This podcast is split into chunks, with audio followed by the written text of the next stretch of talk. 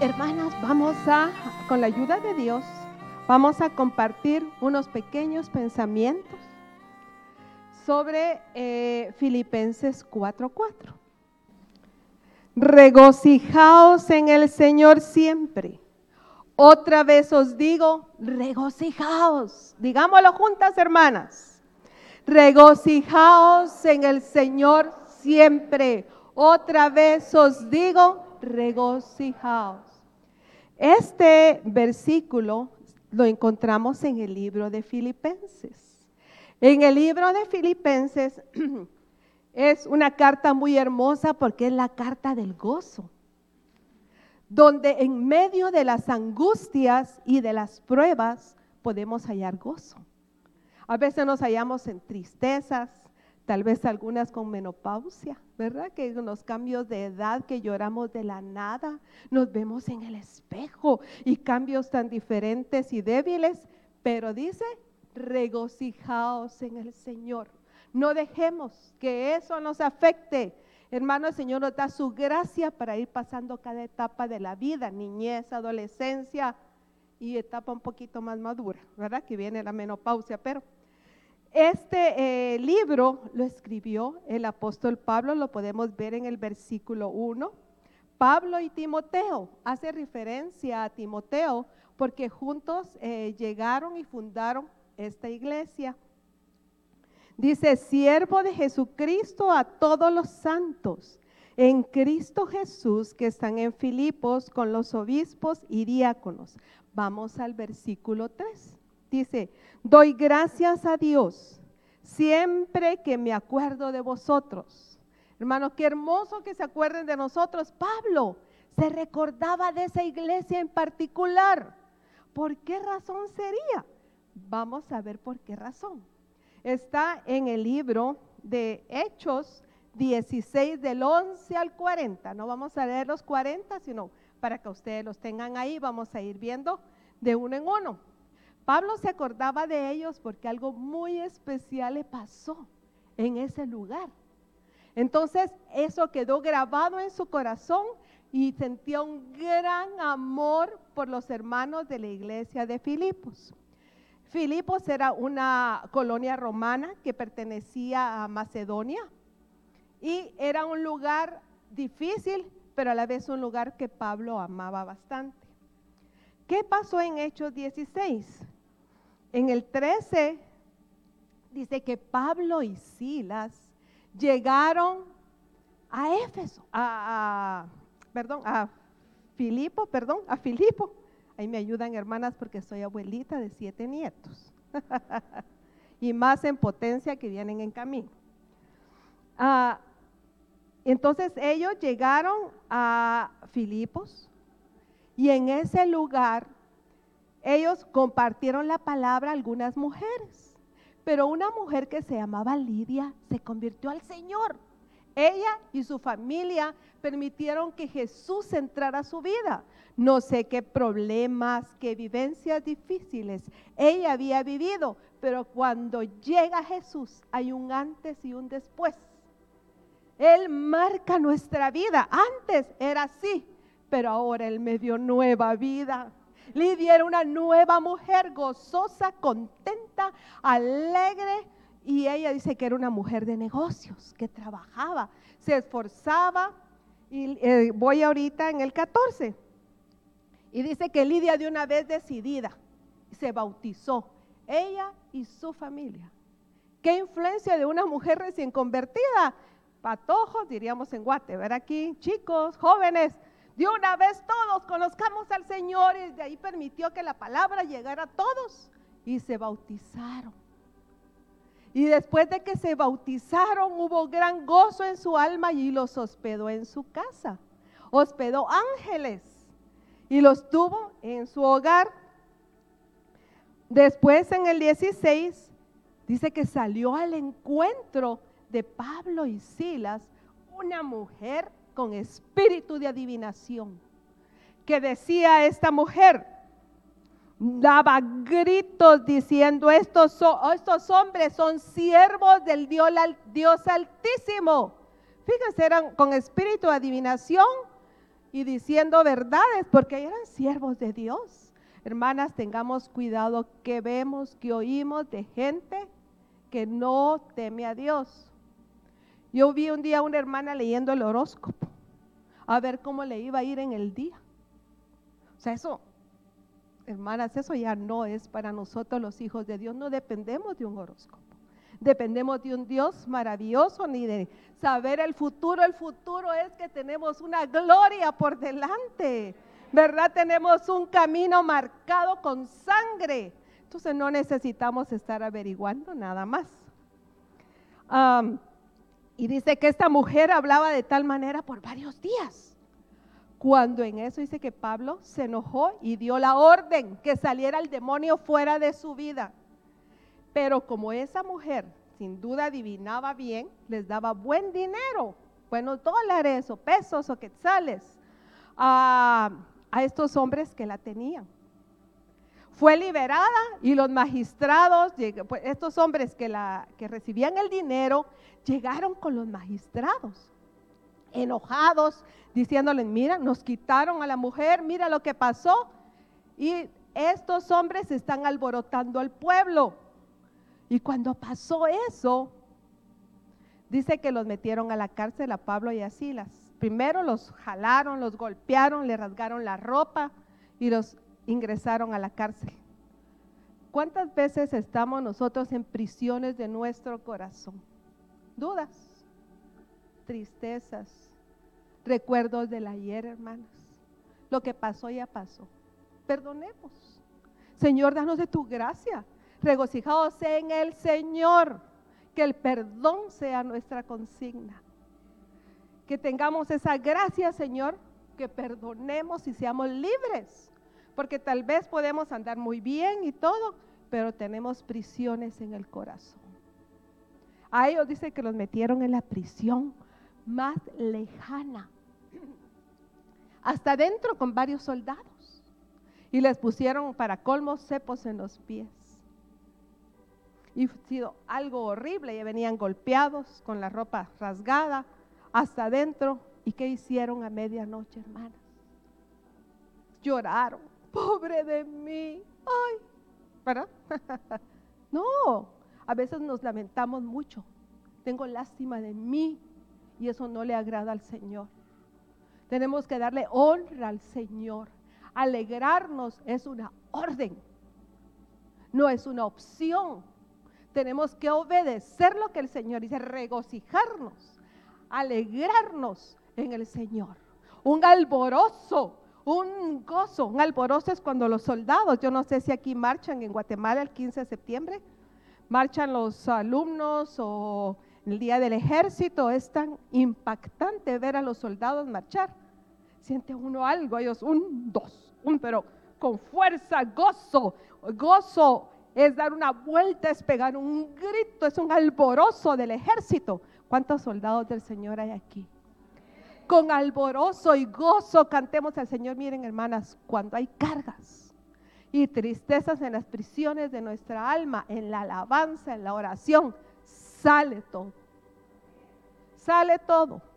El Señor nos limpia en ese lugar. A medianoche ellos estaban cantando al Señor. Miren qué lección.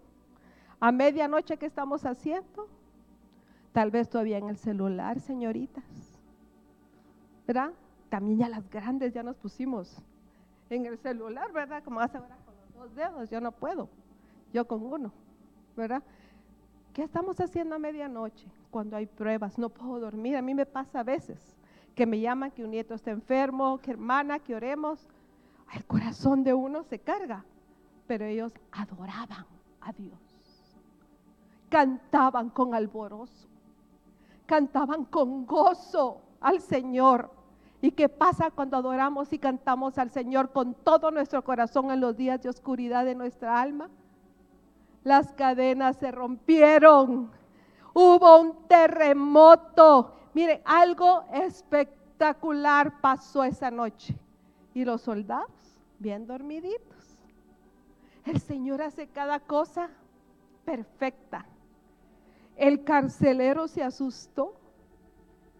y se iba a suicidar porque dijo, se escaparon. Y Pablo le dijo ahí, hey, para, para, aquí estamos, no nos hemos ido. Dice que él les pidió luz, el carcelero. Cuando cantamos, cuando buscamos a Dios, la gente ve y nos pide luz. Miren, hay mucha gente y en el aeropuerto uno ve los rostros en los espejos de los baños.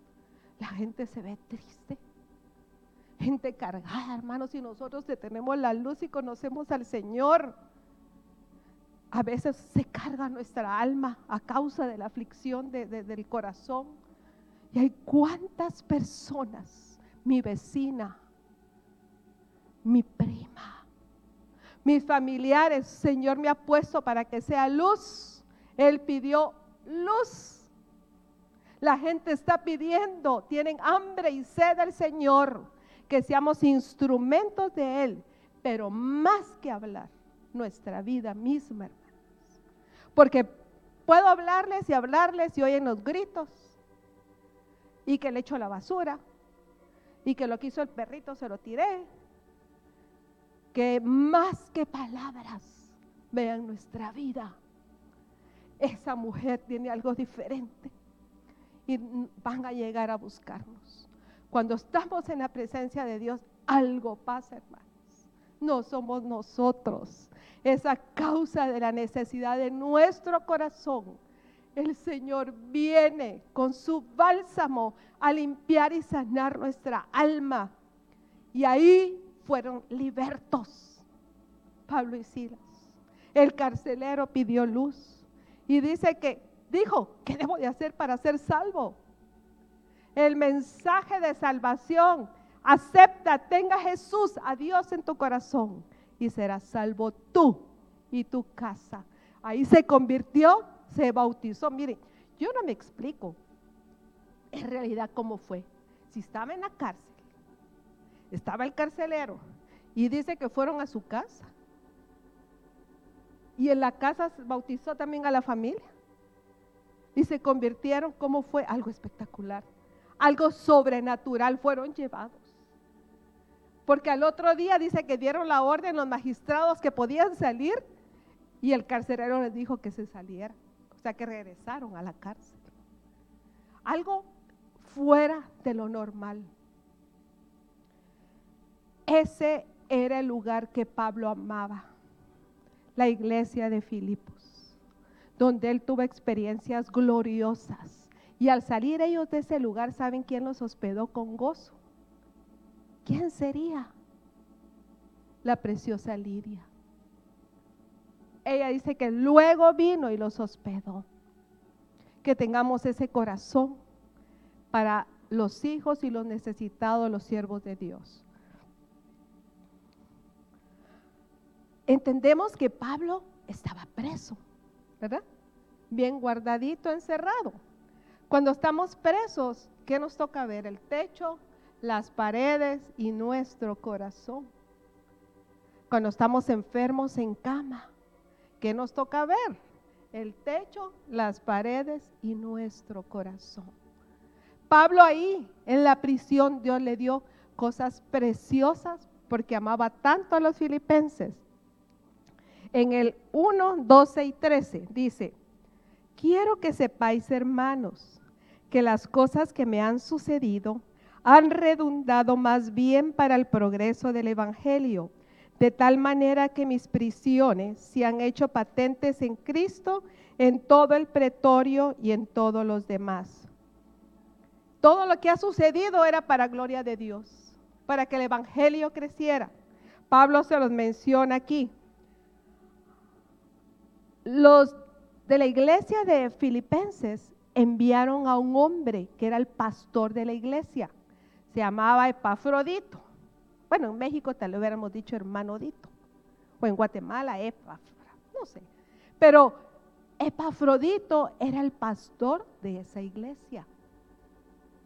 Y Epafrodito era un hombre precioso que llevaba provisiones y iba a contar cómo estaba la iglesia Pablo pero yo estaba haciendo cuentas que dice que Pafrodito para llegar de Filipos a donde Pablo estaba preso, eran 1200 kilómetros en carro.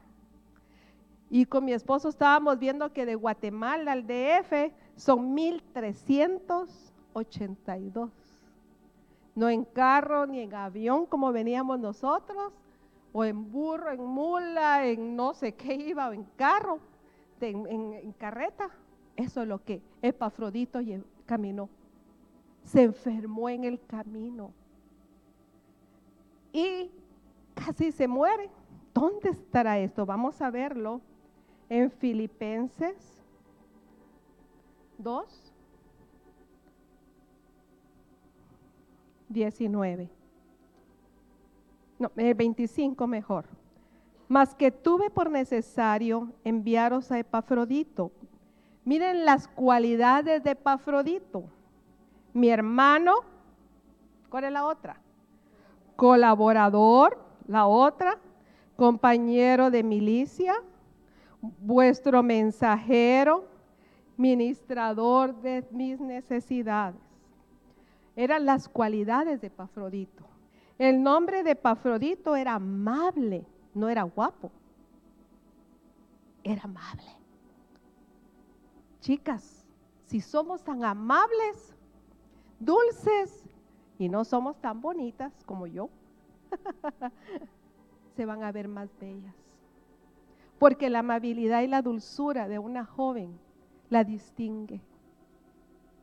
Y que el Señor las guarde, ¿verdad? Porque van a haber muchos que las van a seguir. Pero él no era un hombre simpático, sino era amable. Era el pastor de ellos. Él se enfermó mucho y Pablo estaba muy preocupado por él. Y después dice que porque tenía el gran gozo en el 26 de veros a todos vosotros. Y gravemente se angustió porque había oído que había enfermado. Pues en verdad estuvo enfermo a punto de morir, pero Dios tuvo misericordia de él y no solamente de él, también de mí, para que yo no tuviese tristeza sobre tristeza.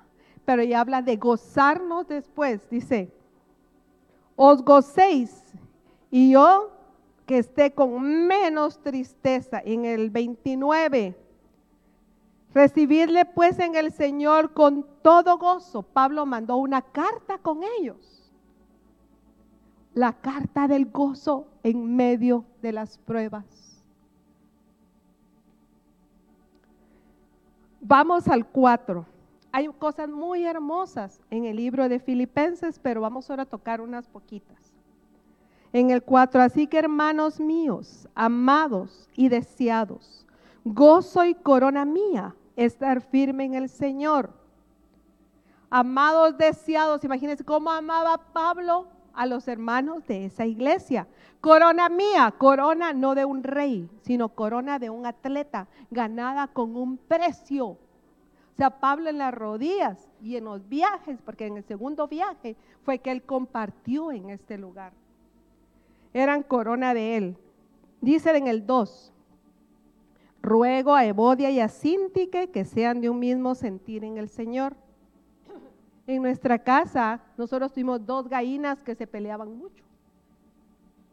Y mi mamá les puso Evodia a una y Sintique. Entonces, que Dios nos ayude, hermanas, a estar en paz con las hermanas.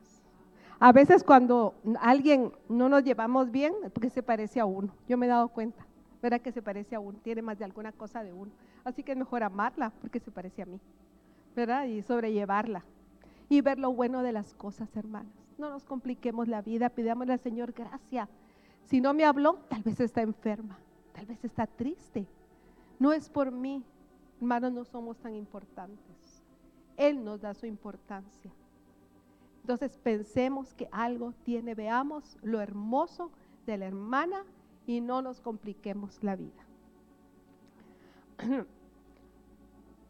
Regocijaos en el Señor, en el verso que sigue, regocijaos en el Señor siempre. Otra vez os digo, regocijaos, gozaos, alborozaos. Como les decía, es una orden del Señor. regocijemos en el Señor. ¿Se recuerdan cuando nos convertimos a Cristo, hermanos? Cuando Jesús vino a nuestra vida y cambió nuestra vida, queríamos contarle a toda la gente.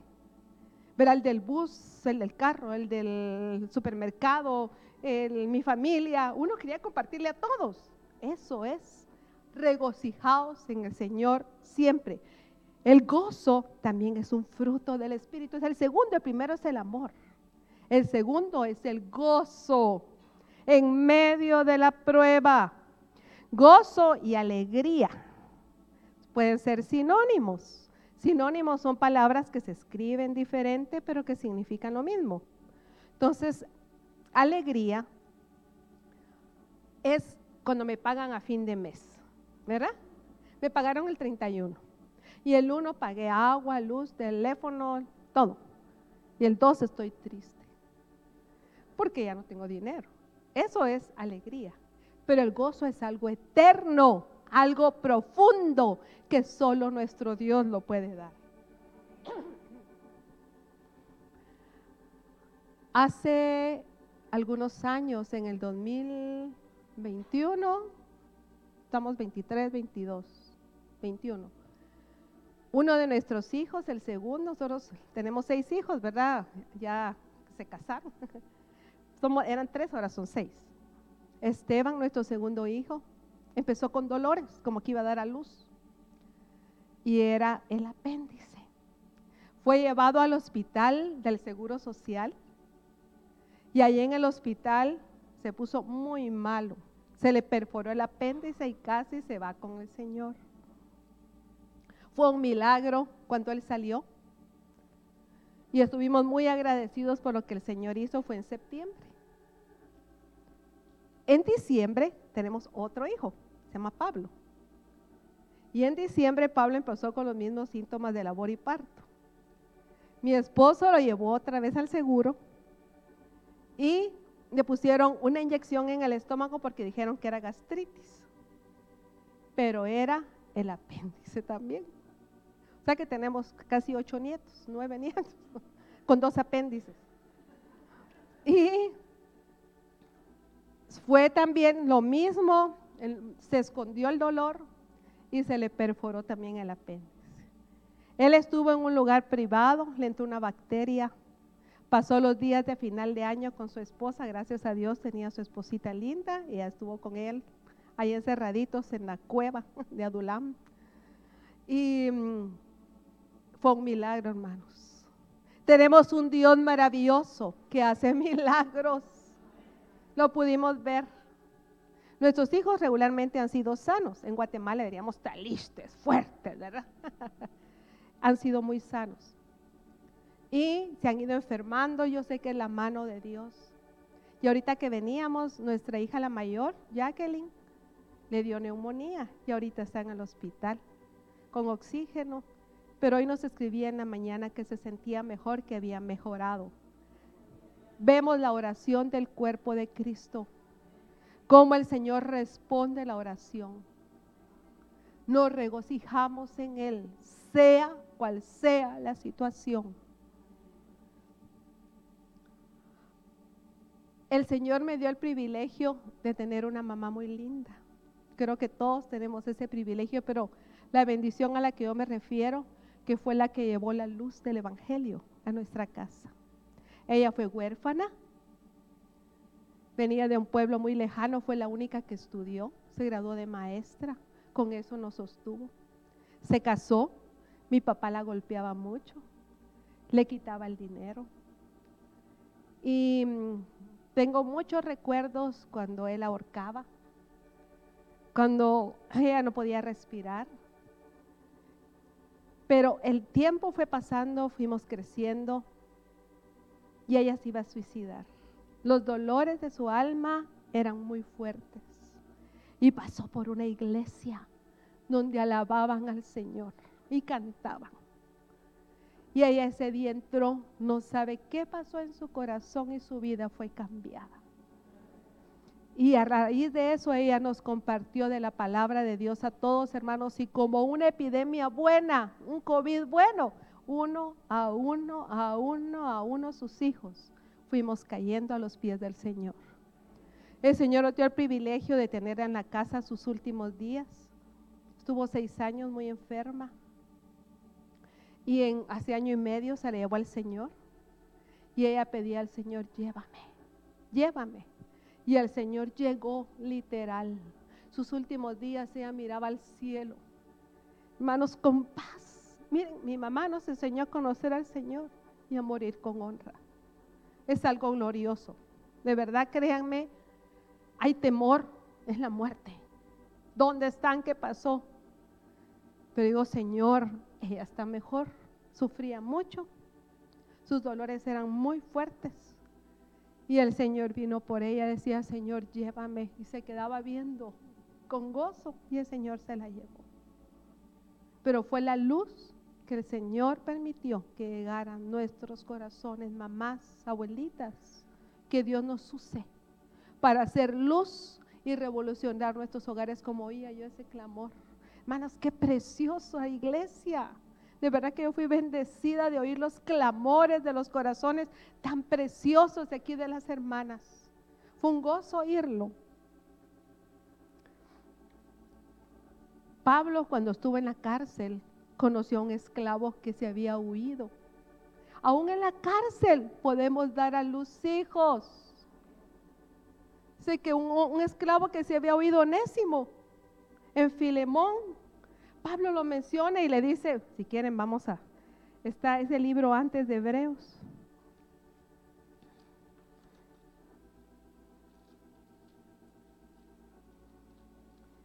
estaba en la cárcel, no estaba lamentándose únicamente.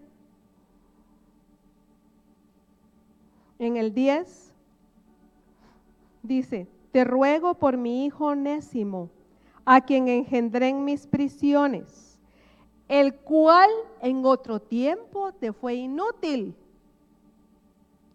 pero ahora a ti y a mí nos es útil en el 18 y 19. Y si en algo te dañó o te debe, ponlo a mi cuenta. Era un hijo de Pablo en las prisiones, damos a luz, hermanas. Hay vida cuando estamos en esos días de oscuridad, que uno se siente solo, que nadie te entiende, que uno está triste, hermanas, que hay tristeza profunda en el alma pero ahí está el amado, el pastor, el rey de reyes, el todopoderoso Emmanuel, Dios con nosotros para consolarnos. y había una mujer que estaba muy enferma y vivía en un como edificio en el ático. Y esta mujer tenía hermanas de la iglesia que la iban a visitar. Y esta hermana que la iba a ir a visitar a esta enferma llevaba una mujer rica. Iban subiendo las gradas. Y la mujer rica decía, ay, qué oscuro. Cómo huele a feo este edificio. Tan sucio, telas de araña. Y la hermana que la llevaba le decía, más arriba es mejor. Le decía, más arriba es mejor. Y subieron el primer piso. Ya vamos a llegar. Más arriba es mejor. Subieron el segundo piso. No dijiste que aquí era mejor arriba y mira, está peor, más oscuro, vidrios rotos, paredes manchadas. Más arriba es mejor. Le dijo.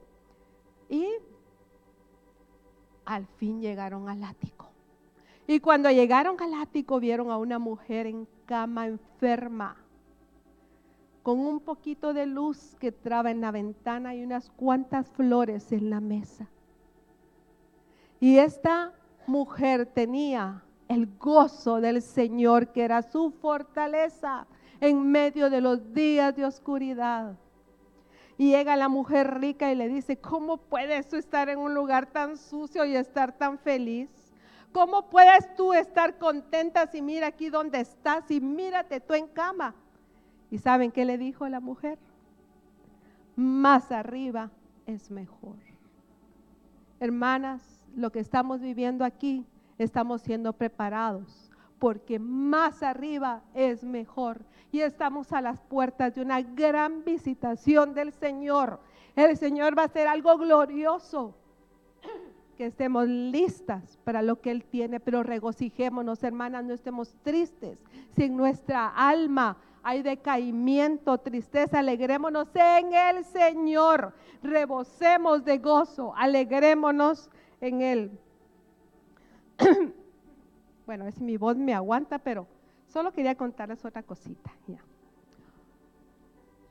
Nosotros trabajamos con mi esposo un tiempo, varios años, en una misión de ayuda social, donde compartíamos la palabra de Dios. Pero el jefe era un extranjero, que era a veces su, manera era muy tosca y muy pesada. Estuvimos en paz algunos años, pero la, la situación se iba poniendo más difícil, pero arriba había alguien que quería tratar con nuestros vasos, el Señor, ¿verdad? O sea que no era Él, sino era el Señor el que quería sacar perfume de nosotros, un poquito, porque no tenemos tanto perfume. Y hablamos con el hermano David, ¿verdad? Le pedimos consejo y es bueno pedir consejo a los pastores, no actuemos solos. Y aunque uno no lo entienda ni esté de acuerdo, el Señor guía para que uno pueda seguir la instrucción. Hermano, queremos salir. No importa que no nos den nuestro tiempo. No sé si aquí hay pasivo laboral, que cuando uno sale de un trabajo le dan dinero por años. Entonces Él nos dijo, aguanten, Dios quiere hacer algo en ustedes. Y les van a dar su pasivo laboral. Lo que, lo que ellos quieren es que ustedes se desesperen, salgan y salgan sin nada. Y nosotros, ay Señor, está bien, seguimos, ¿verdad? Al año, antes de hablar con el hermano David, yo le dije a mi esposo, miren cómo puede ser uno de ciego. Yo le dije a Luis, como él era el director nacional, yo le dije, mira, ¿y por qué no me despedís? Así, así suavecito, como le entra uno a los esposos para convencerlo. Mira, ¿por qué no me despedís? Me dan mi tiempo y ya no tengo yo que venir porque ya no quería estar yo en ese fuego, ¿verdad? Y mi esposo sí es más fuerte, así más macho y todo, ¿verdad? Entonces le dije, despedime. Entonces él solo se rió, me dijo, hablemos con hermano David. Y fuimos con hermano David. Y dice hermano David, ah, ¿cómo van? Ah, bueno, mire, solo quería decirte Diana, me dijo. yo, así cuando le pasa uno al maicito a la gallinita aquí, ¿verdad? Y queda trabado en esa parte de aquí. Mira, si a ti te despidieran de ese lugar, te quedas trabajando a donore, sin sueldo a la par de tu esposo. Hermano, uno a veces quiere mover la mano de Dios cuando Dios quiere tratar con uno.